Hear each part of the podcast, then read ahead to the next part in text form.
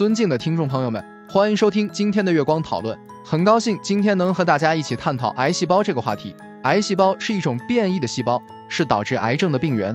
它们具有一些正常细胞所没有的特点，其中包括无限增殖、可转化和易转移。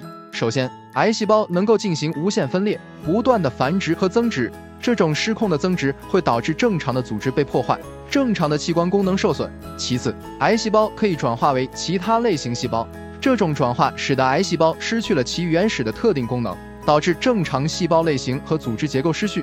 这种失序会导致正常生理功能紊乱，甚至可能影响生命活动。第三，癌细胞具有易转移的特点，它们可以通过体内循环系统或淋巴系统转移到身体其他部分。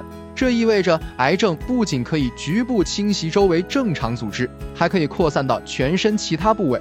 这种转移常常是癌症治疗困难和死亡的原因之一。除了以上三个特点，癌细胞还具有许多其他特征。例如，癌细胞通常具有较低的代谢率，以糖类为主要能量来源。癌细胞对氧气的需求量也较低，因此它们可以在缺氧的环境下存活。此外，癌细胞通常具有较高 ATP 产生速率，以满足其高度增殖的需求。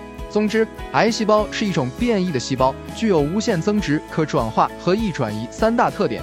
这些特点使得癌细胞能够不断地破坏正常的细胞组织，导致癌症的发生。